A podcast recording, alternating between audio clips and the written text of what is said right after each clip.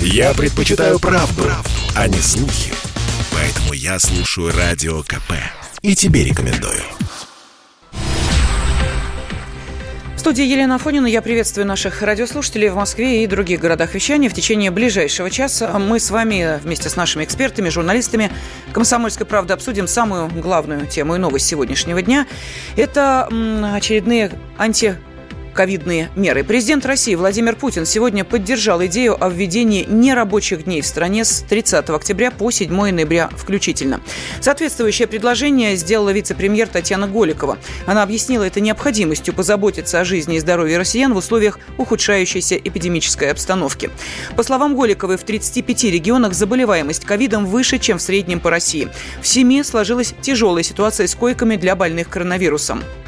Более 95% коечного фонда занято в Ставропольском крае, Адыгее, Челябинской, Орловской, Амурской, Самарской и Саратовской областях.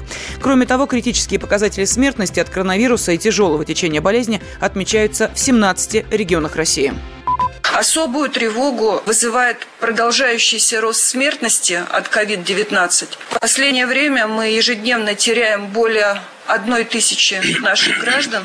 Ну, это страшные цифры, потому что за ними стоят жизни, жизни наших близких людей. Наиболее критическая ситуация со смертностью, госпитализацией и долей тяжелых больных, находящихся на искусственной вентиляции легких, отмечается а, по всем этим показателям в Курской области, Республике Коми, Оренбургской области, Республике Татарстан, Воронежской, Новгородской, Волгоградской, Самарской, Саратовской, Челябинской, Свердловской, Омской, Томской, Кировской, Амурской областях, республиках Северная Осетия, Алания и Мордовия. Владимир Путин поддержал предложение по введению нерабочих дней. Сложившейся обстановке, безусловно, поддерживаю предложение, ваше предложение, уважаемые коллеги, об объявлении по всей стране нерабочих дней с сохранением за работниками заработной платы в период с 30 октября по 7 ноября включительно. А мы с вами, к сожалению, видим, каким опасным последствиям приводит низкий уровень вакцинации в нашей стране.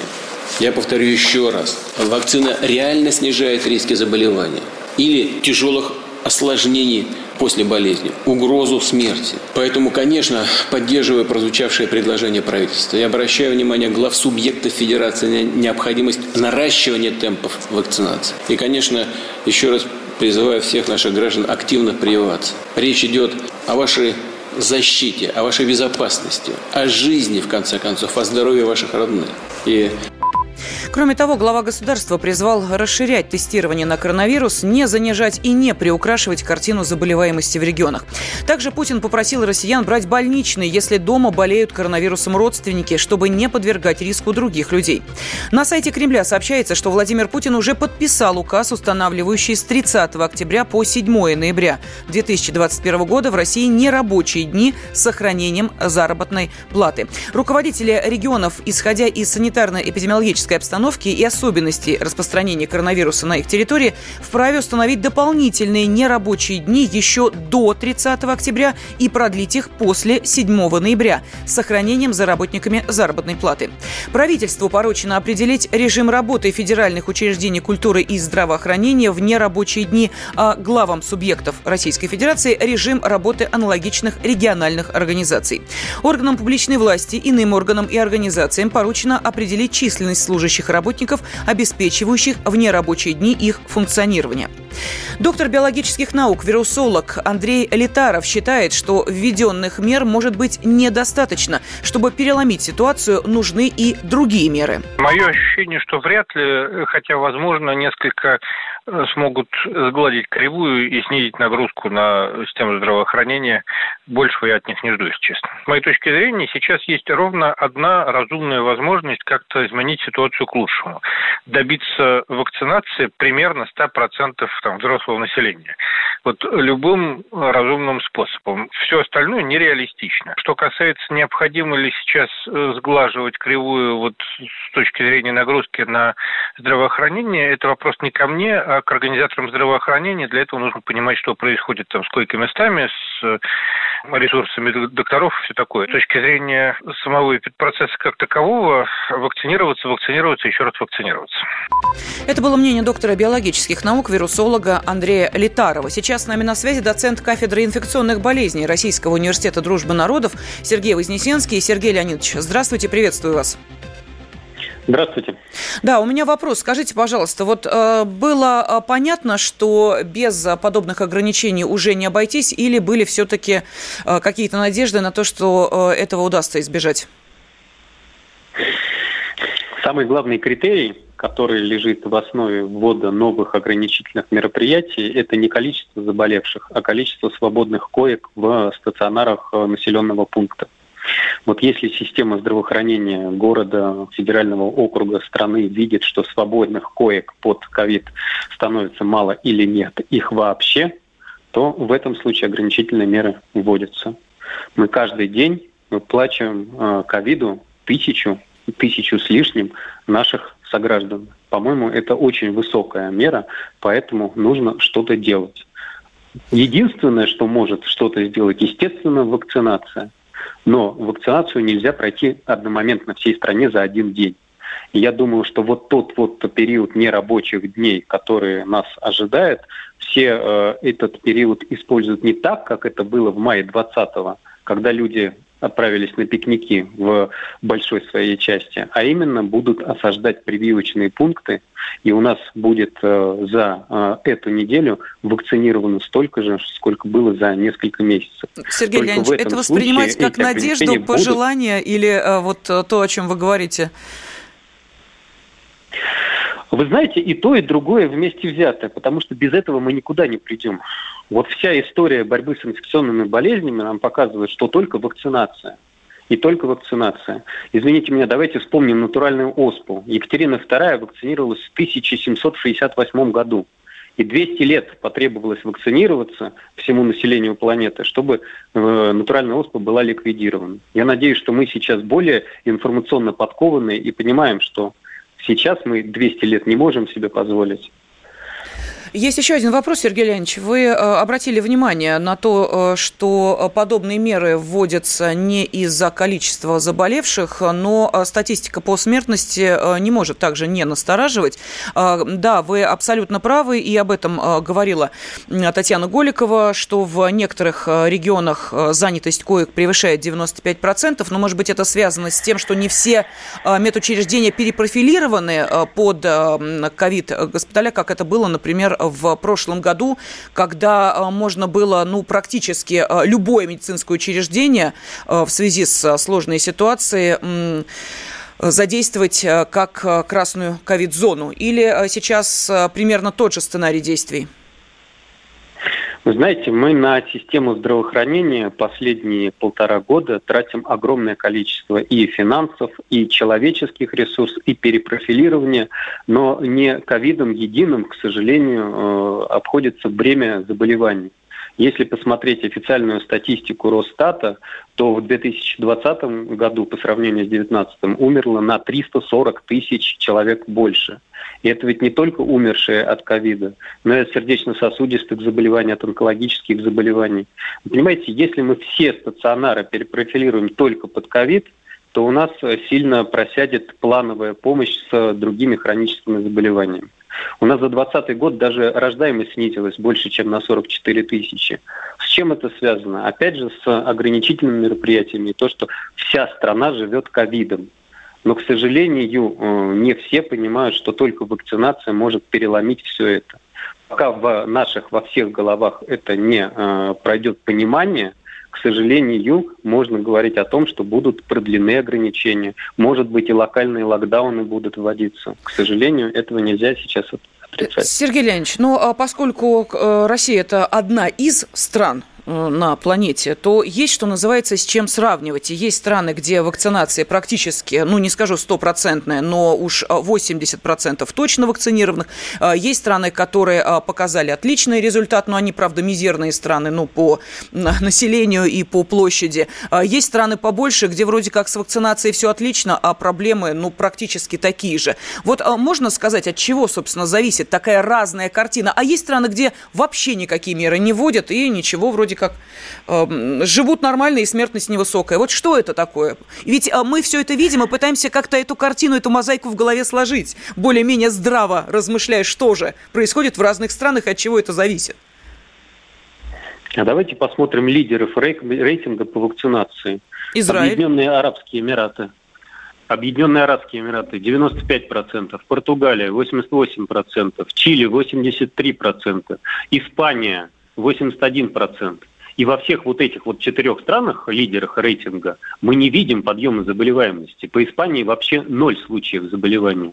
И возьмем, к сожалению, нашу отчизну, где у нас чуть больше 30% вакцинированных. И мы видим такие подъемы, рекорды по всем э, волнам, которые мы видели за эти полтора года. Есть, конечно, страны, где вообще нет случаев заболевания, но чаще всего в этих странах и не проводится никакой регистрации случаев заболевания. Нет человека, нет диагноза, нет статистики, и все хорошо. А мы стараемся все-таки как можно больше тестировать. И на самом деле тестировать нужно еще больше, чтобы выявлять всех бессимптомных носителей. И тогда тоже мы можем как-то положительно повлиять на заболеваемость. Но все равно вакцинация – это основное – что мы можем сделать. Спасибо. Доцент кафедры инфекционных болезней Российского университета дружбы народов Сергей Вознесенский был с нами на связи. Сергей Леонидович высказал надежду, равно предположение, что э, вот эти э, дни э, каникул, которые у нас будут достаточно продолжительными, мы с вами потратим на то, чтобы пойти и вакцинироваться. Так ли это? И не отправимся ли мы отдыхать? Вот об этом через несколько Каждый минут. Каждый мужчина должен построить дом, вырастить сына и настроить приемник на Радио КП. Я слушаю Радио КП и тебе рекомендую. По всей России с 30 октября по 7 ноября включительно введен режим нерабочих дней. Указ сегодня подписал президент нашей страны. Впрочем, э, регионы могут самостоятельно решать, каким образом они продлят этот режим. Некоторые могут объявить его чуть раньше, некоторые э, могут э, и после 7 ноября продолжать режим нерабочих дней. На сегодняшнем совещании у президента вице-премьер Татьяна Голикова рекомендовала россиянам сохранять масочный режим, а также попросила попросила воздержаться от поездок в другие регионы на фоне пандемии. На прошлой неделе опубликована тепловая карта, еженедельно отражающая напряженность эпидемиологической ситуации в разрезе регионов, исходя из разработанных нами критериев. Это сделано в том числе для того, чтобы каждый гражданин понимал ситуацию в своем регионе и при планировании поездок осознанно принимал решение о целесообразности путешествия в другие регионы. Сейчас и в период нерабочих дней большая просьба к нашим гражданам гражданам воздержаться от поездок в другие регионы, чтобы не осложнять эпидситуацию и не увеличивать нагрузку на медицинскую систему конкретных регионов. Уважаемый Владимир Владимирович, мы понимаем сложность этих мер, мы понимаем реакцию граждан, которая, возможно, последует на нерабочие дни, но предлагаем эти меры со всей ответственностью за жизнь и здоровье наших граждан. Потому что мы все прекрасно с вами понимаем, что ничего дороже, чем человеческая жизнь на сегодняшний день нет. Ну, конечно, не месяц май, но, тем не менее, есть э, желающие отправиться отдохнуть. И вот чтобы не запланированные в связи с эпид-обстановкой отпуск или выходные имели положительные действия, э, нужны ограничения и жесткие меры контроля, считает зав. отделом здоровья и самосохранительного поведения Института социально-политических исследований Российской Академии Наук Алла Иванова. Сам по себе система вот этих нерабочих дней универсальна, она не совсем верна, потому что точные рабочие дни. Ведь э, одни люди уходят в выпускные дни, у других просто переходят на дистанционный режим работы. Он был отлажен, и сейчас э, его ввести не составляет больших, большого труда. По многим профессиям переход в дистанционный режим не означает переход в систему выходных дней, он означает просто систему организации труда по-иному. Если это просто будут, выходные дни, то люди заменят поход на работу походом, так сказать, куда-то еще. Это же не лето, чтобы люди выходили на улицы. Значит, это будут походы в торговые центры, там, рестораны и так далее. Но сейчас существуют ограничения, связанные с необходимостью предъявления QR-кодов. По крайней мере, вот в разных регионах это вводили, в Москве это вводили. Значит, это просто разумное поведение в этой ситуации, потому что есть понимание того, что, конечно, прививка не, не защищает 100% от заражения, но, по крайней мере, она снижает риск, это несомненно, это уже показано статистикой. Ну а сайты по продажам а, билетов уже а, начинают а, испытывать определенные трудности. Мест, говорят, на всех может и не хватить. А власти российских курортов ожидают наплыва туристов. Подробнее об этом в сюжете моей коллеги, корреспондента «Комсомольской правды» в Краснодарском крае Анастасии Барбаш. В Краснодарском крае за 8 месяцев этого года туристический поток увеличился в полтора раза по сравнению с 2020 и составил почти 13 миллионов человек. В октябре велик спрос на золотую осень в предгорьях, а ноябрь с его школьными каникулами популярен у жителей всей страны для выездов к морю. Туроператоры отмечают, что лучшие гостиницы были забронированы еще до новостей об очередных нерабочих днях, комментирует представитель туристического агентства Полина Соколова тут же еще совпадает с тем, что школьные каникулы. И поэтому а, в любом случае на эти даты всегда был спрос повышенный. И уже тот, кто, собственно говоря, хотел забронировать, тот уже заранее все это дело сделал. Сейчас я вам скажу, что особенно ничего и не выберешь. Многие россияне воспримут объявленные президентом каникулы как повод вывести семью на юг. И ательеры, кажется, совсем не против. Наплыва гостей туристический бизнес Кубани не боится, волнуются лишь о том, какие ограничения введут краевые власти. Вот что сообщает Анна Нетягина, президент Ассоциации рестораторов и ательеров Сочи. Каникулы будут какие? Отменят ли рейсы? Будет ли что-то закрыто? Теперь на местах губернаторы будут принимать, что они будут делать в течение этих каникул. Если ничего не закроют, это прекрасно. Тогда люди все сядут в самолеты и приедут в Сочи.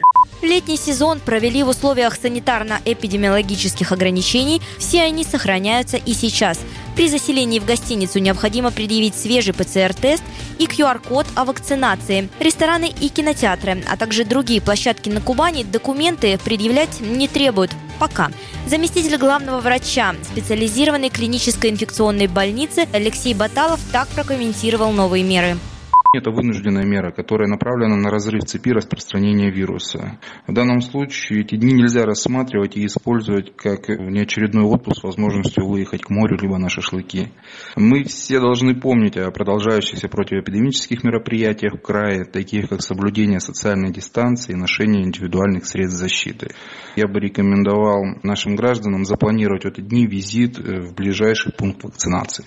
Вероятно, антиковидные меры на Кубани будут усиливаться. Сегодня на своей личной странице министр здравоохранения Краснодарского края Евгений Филиппов рассказал, что медики работают в круглосуточном режиме, а скорой помощи захлебываются в вызовах. Анастасия Барбаш, Надежда Кассетон, Комсомольская правда, Кубань.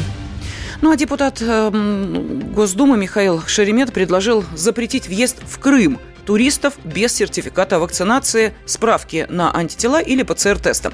Ну а власти э, региона заявили, что в самое ближайшее время введут новые ограничения. Подробности узнаем у нашего корреспондента в Крыму Анны Кириенко. Она с нами на связи. Анна, здравствуйте. Добрый вечер, коллеги, добрый вечер. Да, ну вот я смотрю сводки по Крыму, ведь там а, ситуация-то не а, самая простая с а, заболеваемостью коронавирусом, а тут вам еще на голову туристы свалятся.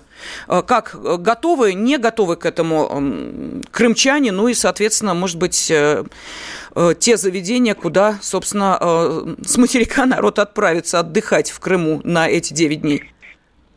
Ну вот новость последних пяти минут о том, что у нас все-таки вводятся QR-коды для э, гостей и для жителей Крыма, без которых теперь невозможно ни посещение в гостиниц, ни посещение каких-либо общественных мест, включая рестораны, театры, кинотеатры, музеи и так далее. Указ этот вступает в силу с 25 октября, то есть, соответственно, к этой внезапной каникулярной неделе уже все эти нормы будут введены. Поэтому для тех, кто собирается в Крым, Советуем запастись QR-кодом, ну а также тут рекомендовано в том числе иметь и ПЦР-тест при себе не позднее 72 часов до поселения. Угу. Вот это такие у нас последние новости. Анна, ну некоторые журналисты начали изучать, э, собственно, что же осталось из предложений по Крыму и увидели вот этот э, дорогущий лакшери-отель, не буду сейчас его рекламировать, э, название, да, да где, собственно, 8 дней, за 8 дней можно заплатить 1 миллион, по 800 тысяч, да? Там пребывание в этих виллах стоит 8 дней. Так что что, ну, так, бюджетненько. Съездил, отдохнул, 2 миллиона ну, оставил. Угу. Вы меня простите, но уровень отеля не для бюджетной категории. Это уровень отеля для определенных лиц. И там цены... То есть его заполняемость показывает, что эти цены выставлены оправданно. Он не пустой. Значит, соответственно, есть для этого определенные клиенты, которые готовы платить такие деньги за свой отдых. Если бы он пустовал, тогда мы с вами могли бы на эту тему дискутировать. Но он отнюдь не пустой. Хорошо, а то, что касается все-таки бюджетных предложений, они еще остались или тоже все уже раскупили? Нет, бюджетное предложение вполне еще возможно. Единственное, что я вот буквально сама сегодня пыталась э, посмотреть, могу ли я своей маме подарить на ее день рождения, который 4 ноября э, на праздник, да, э, путевочку какой-нибудь из крымских санаториев, поняла, что нет, потому что на эти даты свободных номеров уже нет. Вот. Но, в принципе, там э, линейка цифр, начиная там от двух до трех с половиной тысяч за номер с трехсторонним питанием и с базовым лечением, я думаю, что это вполне такая удобоваримая цена. Но, опять же, я смотрела сегодня буквально вот по крымским uh-huh. санаториям. Понятно. То, что касается объектов размещения, э, есть гостевые дома, есть э, небольшие отели. То есть, в принципе, ценовой диапазон достаточно большой. Вопрос в том, на что, что вы хотите получить в э, базовых услугах. А, потому что, ну да, можно поселиться из номера за 600 тысяч, ну, Анна, вы знаете, могу сказать, чего мы, чего мы не хотим э, получить. Вот э, есть такое понятие э, перекрестное опыление в ботанике. Вот, э, собственно, мы не хотим э, привести вам и получить, соответственно, от крымчан э, вот эту коронавирусную заразу. Поэтому э, спасибо. В любом случае, корреспондент «Комсомольской правды» в Крыму Анна Кириенко была с нами на связи. Э, ну, может быть, есть и рисковые э, желающие на эти дни отправиться куда-то э, за рубеж. Э, я не знаю, вот я с опаской э, готова об этом спросить председателя общественного совета Рос Ростуризма Дмитрия Давыденко. Дмитрий Викторович, здравствуйте. Добрый вечер, здравствуйте. Я не знаю, нужно быть очень э, смелым, отчаянным, э, рисковым человеком или все-таки э, ничего страшного, например, в том, чтобы поехать на эти 9 дней куда-нибудь в Турцию, Египет или другие страны, нет? Ну, вы знаете, еще до того, как объявили о том, что эти дни будут нерабочими, все туры в Турцию, такие более-менее приемлемые по цене, были распроданы. То есть э, эти вот эти выходные, они очень удачно совпали с каникулами. Ну, видимо, это специально, конечно, было все сделано, чтобы каникулы у детей, а взрослые тоже никуда не ходили, не работали и так далее. Плюс там были и так большие праздники, то есть четыре дня было выходных. Просто увеличили еще на три дня. Поэтому... Ну... То есть, э, да, проще говоря, к словам Татьяны Голиковой о том, что не надо никуда выезжать, э, ну, в общем, уже прислушиваться поздно, потому что все, что могли, уже а... закупили, так? Все было продано, да, еще до того, как это все сказали. Но дело в том, что э, ну, все равно как бы это не очень большой процент населения. И мы сейчас говорим, естественно, только о крупных городах, которые имеют сообщение с угу. прямой там, с Турцией или с Египтом. Ну, вот. а, да, но путевки продаются очень хорошо и в Крым, и в Краснодарский край и вообще везде, куда можно поехать. То да, ну мы об этом как раз и говорили. Спасибо. Председатель общественного совета Ростуризм Дмитрий Давыденко был с нами на связи. А, но для кого-то праздник и а, лишние дни отдыха, а для кого-то головная боль. Я сейчас говорю о бизнесе, о нем, кстати, а поговорим через несколько минут. Я слушаю Радио КП, потому что здесь самая проверенная и оперативная информация. И тебе рекомендую студии Елена Фонина мы с вами продолжаем обсуждать одну из главных тем сегодняшнего дня. Это то, что э, режим нерабочих дней введен по всей стране указом президента с 30 октября по 7 ноября включительно. А главы регионов э, могут самостоятельно решать, э, каким образом они будут продлевать эти, как некоторые считают, каникулы. Кто-то говорит, что это будут просто не рабочие дни, ну а кто-то э, считает, что ничего в его рабочем графике не изменится. Так вот, власти регионов могут э, вводить режим нерабочих дней ранее, чем 30 октября, и продлевать его и после 7 ноября. А, но э, бизнес начинает уже подсчитывать убытки. Потери бизнеса от введения нерабочих дней оцениваются в 4 миллиарда рублей в сутки. За две недели выходных они составят около 60 миллиардов. Об этом сообщил первый вице-премьер Андрей Белоусов на совещании президента с членами правительства. Чтобы поддержать бизнес, правительство предусмотрело определенные меры. В пострадавших отраслях, где представлены в основном предприятия малого и среднего бизнеса, так же, как мы это делали весной прошлого года, осуществить единовременную выплату грантов в объеме 1 МРОД на одного занятого. Это потребует около 27 миллиардов рублей. Охват составит порядка 2 э, миллионов человек. Соответственно, это покроет э, примерно половину выпадающей выручки в наиболее наиболее пострадавших отраслях. Если будет поддержана сама идея осуществить заявительный принцип, осуществлять эти сбор заявок через Федеральную налоговую службу дистанционно, прием заявок может быть организован начиная с 1 ноября по 15 декабря, чтобы в этом году завершить э, всю кампанию. А сами выплаты могли бы осуществляться с 15 ноября с учетом э, праздников до 31 э, декабря. Но вообще, начиная начиная с 15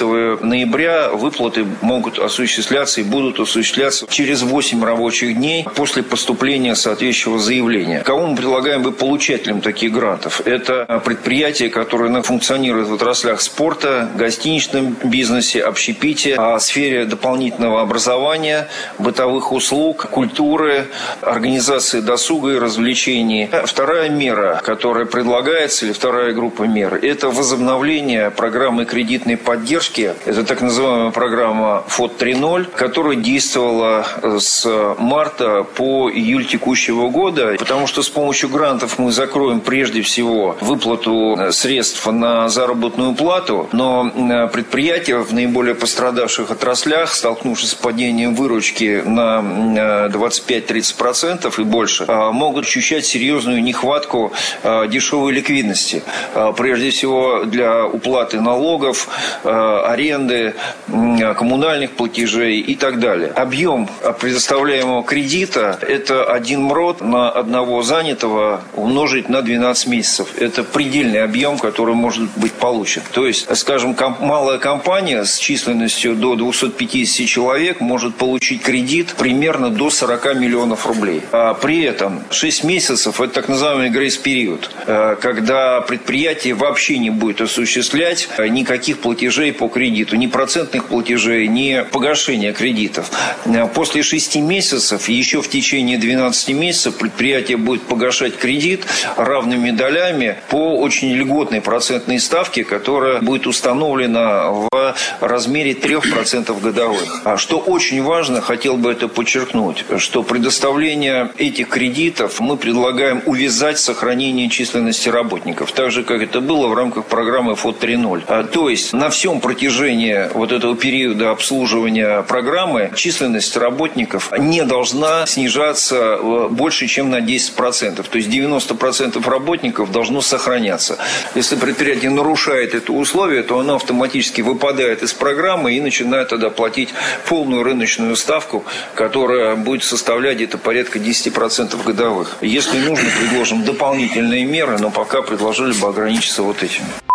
О том, какие меры предусмотрены правительством для того, чтобы поддержать бизнес, эм, доложил президенту вице-премьер Андрей Белоусов. А вот достаточно ли этих мер? Давайте спросим директора Института социально-экономических исследований и финансового университета при правительстве России. С нами на связи Алексей Зубец. Алексей Николаевич, здравствуйте.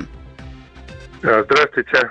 Ну, э, я думаю, что вы сейчас освежили в памяти, потому что наверняка тоже смотрели эм, сегодняшнее совещание президента с членами правительства, вот то, а те, те меры, о которых говорил вице-премьер. Э, действительно ли это то, что вот выстрадано в результате э, предыдущих ограничений, или все-таки бизнес опять почувствует себя, ну, мягко говоря, некомфортно? А, я думаю, что правительство учло тот вал критики, который оно получило по результатам а, ковидных выходных а, прошлого года.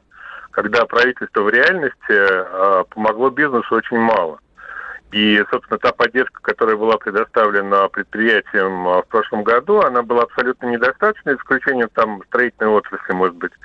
Вот. А по остальным секторам была масса вопросов. Ко всему прочему, еще в прошлом году выяснилось, что получение вот всех тех льготных кредитов и поддержек связано с массовой э, предоставлением всякого рода бумажной отчетности. И очень многие предприятия отказались от этой поддержки не потому, что она им была не нужна, а потому что, ну, в общем, а, получить ее было гораздо сложнее, чем обойтись без нее.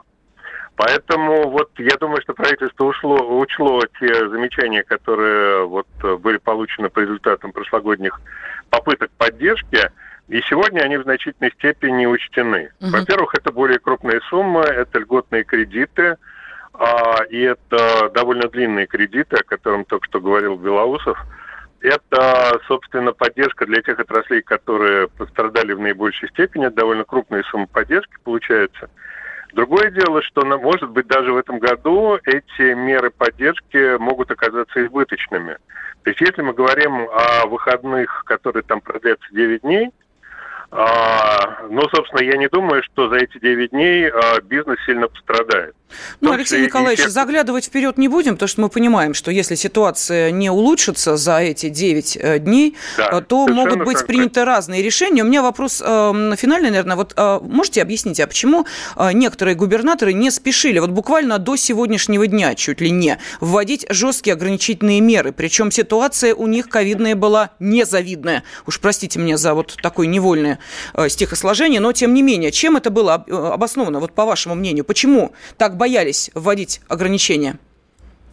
Ну, во-первых, прежде всего, народ не хочет этих ограничений. То есть, если, то есть, если мы проведем социологическое исследование, хотят ли люди, чтобы их предприятие закрылось, с одной стороны, или в их жизни стал более высокий риск заразиться ковидом, то люди выберут риск заразиться ковидом, а не риск закрытия предприятия. Это во-первых. Во-вторых, это проблема компенсации ущерба бизнесу, и, собственно, всем а, там людям, которые теряют работу, занятость или их переводят на какие-то минимальные оплаты в виде МРОТа.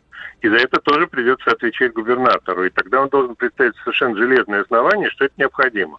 А таких оснований, в общем, до последнего времени не было. То есть Россия вполне а, была готова существовать в условиях ковида без закрытий. Губернаторы следовали этому как угу. бы требования общественного мнения. Понятно, спасибо. Директор Института социально-экономических исследований Финансового университета при правительстве России Алексей Зубец был с нами на связи.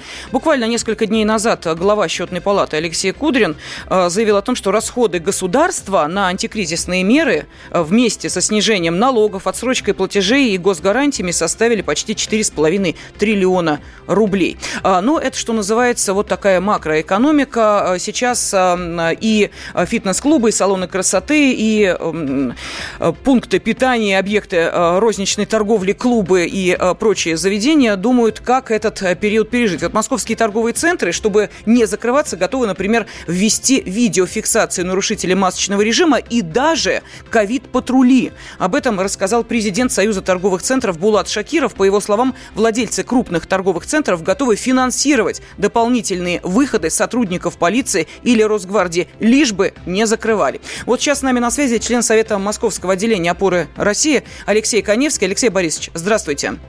Да, добрый вечер, здравствуйте. Да, ну вот как бизнес оценивает риски от введения новых ограничений? Может быть, действительно 9 дней это не так страшно, уже как-то привыкли и э, готовы к этому? Ну, это было бы не так страшно, если бы у нас перед этими девятью днями не было полтора года э, вот этих вот страшных ограничений бесконечного риска и реальных закрытий. Бизнес, конечно, очень истощал и я не боюсь здесь вызвать какой-то гнев возмутительный э, потребителя, потому что это действительно так. Уровня до кризисной экономики э, бизнеса, в том числе и общественного питания, он не достиг. Э, жировой прокладки особенно нет. Поэтому любое ограничение очень чувствительно для бизнеса сейчас.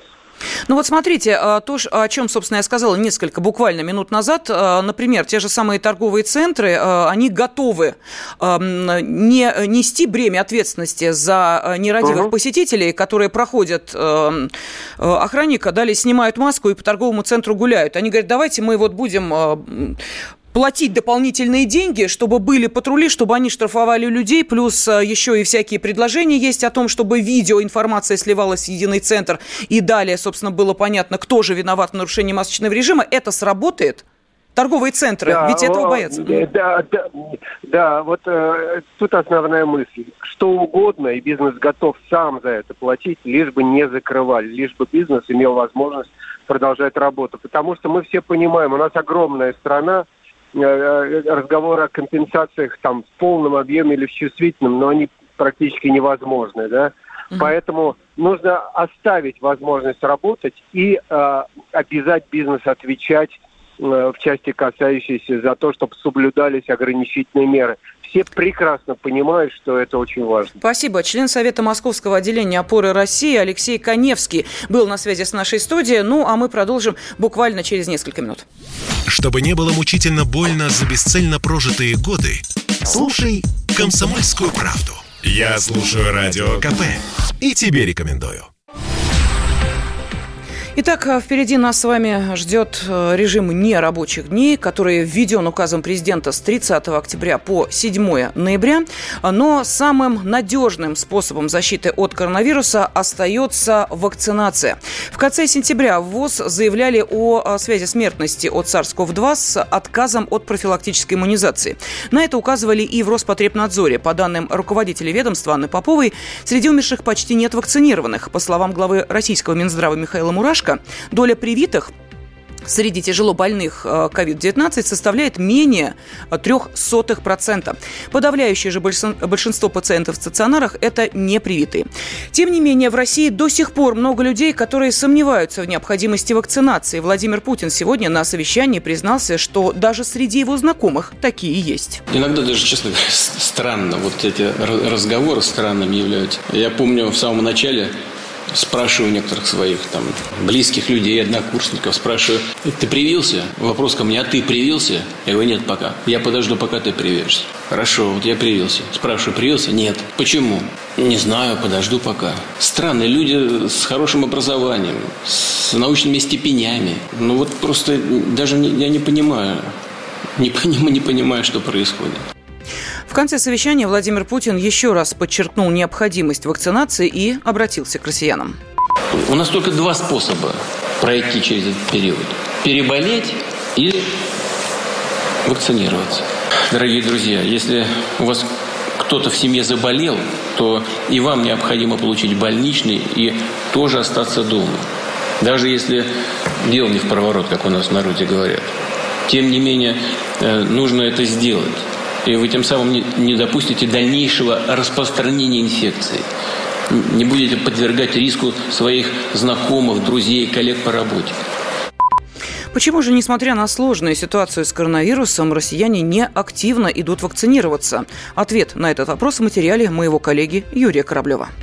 За последние сутки в России зарегистрирован очередной рекорд заражений коронавирусом. Более 34 тысяч новых случаев. По суточной смертности от ковида мы вышли на первое место в мире. Каждый день погибает около тысячи человек. По расчетам независимых демографов, естественная убыль населения за последние 12 месяцев достигла миллиона человек. Это самая высокая годовая цифра со времен Великой Отечественной войны. Еще в августе прошлого года наша страна первой в мире зарегистрировала вакцину против коронавируса. Да, изначально у мирового научного научного сообщества были вопросы к регистрации препарата. Но к сегодняшнему дню вопросы об эффективности спутника ВИ отпали. Его способность спасать от смертельно опасных осложнений ковида признают даже самые непримиримые критики. Проведены масштабные исследования. Российской вакциной привиты миллионы людей в зарубежных странах. От Аргентины в Южной Америке до Сан-Марино в Европе. В то время как в Евросоюзе люди продолжают записываться в очереди, у нас же неохотно идут вакцинироваться. В ЦОМ на эту тему провел массу исследований. Директор центра Валерий Федоров рассказал, почему складывается такая картина.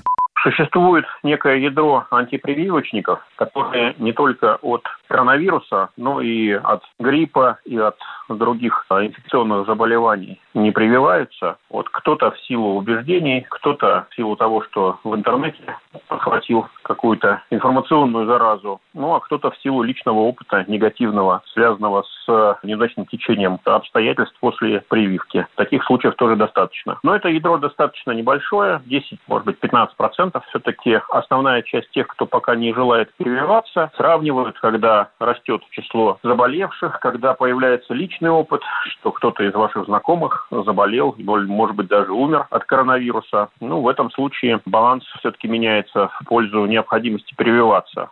То, что в информационной войне с коронавирусом государство проиграло, признают даже люди с абсолютно государственным мышлением. Мол, у людей нет доверия к вакцине, нет статистики по осложнениям, при этом сарафанным радио разносятся известия о заболевших после прививки. Вице-спикер Госдумы Петр Толстой обвинил в этом государство и, в принципе, сказал правильные вещи.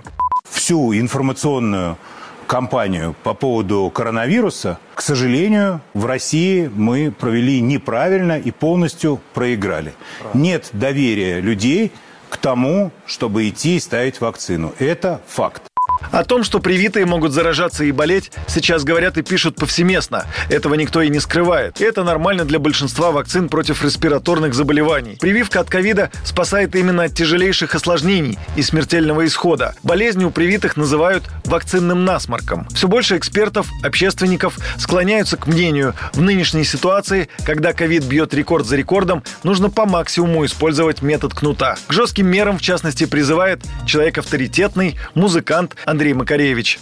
Заболеет человек э, на грани смерти, поболтается, может быть, у него мозги вправятся после этого. Просто обидно, что долго ждать, и он этим своим идиотизмом э, не собой, он нами еще рискует, понимаешь? Он опасен для окружающих. Сколько он этой заразы сможет разнести. Это плохо. И вообще я за довольно жесткие меры. Слушай, нас в школе прививали от полиомиелита, от оспы. Да, у нас что-нибудь спрашивал кто-нибудь? Кто хочет, кто не хочет? Да в обязательном порядке привили, и слава богу, никто не болеет ни оспой, ни полиомиелитом, правда? Эксперты призывают вводить QR-коды для посещения большинства общественных мест, лишать льгот на проезд в общественном транспорте тех, у кого нет сертификата о вакцинации, ну, кроме имеющих противопоказания, массово тестировать и отстранять от работы и учебы непривитых. В принципе, власти постепенно подходят к таким решениям. В частности, мэр Москвы Сергей Собянин объявил, что с 25 октября работодатели в столице обязаны перевести на дистанционный режим не менее 30% от общего числа сотрудников. Требования не распространяются распространяются на вакцинированных или приболевших работников. Юрий Кораблев, Радио КП. Ну а тем временем британские ученые предупредили об опасной мутации дельта штамма коронавируса. Джеффри Барретт из Института Сенгера в Кембридже и Франсуа Балу из Университетского колледжа Лондона предупредили о появлении потомка индийского штамма коронавируса. По мнению ученых, новая мутация на 10-15% заразнее своего предшественника, который все еще доминирует в мире. Ну и если предварительные данные окажутся верными, то вот эта мутация станет самым заразным коронавирусом за все время пандемии, отметили они. И, э, кстати, обратили внимание, что вот в самой Британии э, от э, всего числа зараженных почти 10% заражений приходится именно вот на этот новый вариант. А, ну, давайте разбираться теперь с а, еще одной напастью руководителя лаборатории геномной инженерии МФТИ Павел Волчков с нами на связи. Павел, здравствуйте. Добрый вечер. Да, что это за новый штамм такой? Вот сегодня буквально э, с утра э, новости на одном из центральных каналов сообщили об этом, и как-то, знаете ли, тревожно стало. Дальше пошли уже, э, пошла уже информация по печатным изданиям. Что это за новая мутация, которая еще опаснее, как нас уверяют? Угу. Ну, это пока что только круги по воде. А, действительно, эта новость вышла на, на этой неделе. А, на это обратили ученые, опять же, британские. Почему британские? Потому что в Британии есть а, британский ковидный консорциум, и они в больших количествах секвенируют образцы буквально из каждого десятого инфицированного в Британии. На самом деле данный а, это подштамм, его, в общем-то, штаммом, наверное, все-таки неправильно было бы называть, так называемый AY4.2. А, пока что букву он свою не получил. Вот это, собственно говоря, а, штамм, это, это, это та же самая дельта, но, в общем-то, там есть несколько дополнительных мутаций. А пока что мы не очень понимаем, а, что они а, дают вирусу и дают ли что-то. В силу того, что этот вирус AY4.2, собственно говоря, впервые был детектирован в Испании. Вот. Он также обнаружен в других странах, но опять же в небольших количествах, там от одного до двух трех-четырех образцов и в Германии, и в Соединенных Штатах. А, мы, мы просто видим, что он появился в Британии, и, собственно говоря, британцы на это обратили внимание. Пока что, а, в общем-то, сложно делать выводы, будет он, в общем-то, доминировать в Британии или останется на Павел, таком скажите, же пожалуйста, уровне, вот объясните, да-да-да, вот, можете объяснить дилетанту, буквально... а как его выявляют? Вот, допустим, вот э, в России есть он, э, нет его, это что, э, спонтанная выборка? Это люди, которые лежат в больницах? Это те, кто сдает ПЦР-тесты? Вот среди кого выявляют вот эти новые мутации и как понимают, в каком, собственно, объеме Э, эти э, новые там штаммы или э, их какие-то модификации?